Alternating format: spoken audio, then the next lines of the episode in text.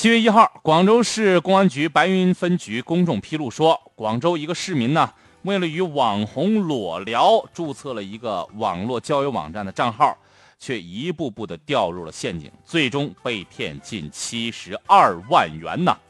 怎么回事呢？二零一六年的六月四号晚上九点，崔某啊在家里上网的时候看到了一个网络交友的网站。注册账号之后呢，就有客服主动和他联系了，跟这崔某说呀，充值会员等级越高，这内容就越精彩哟，甚至呢可以视频主播单独裸聊或现实约会，而且强调充值到最高等级的话，账户资金二十四小时后还可以退还，真有这么好的事儿啊？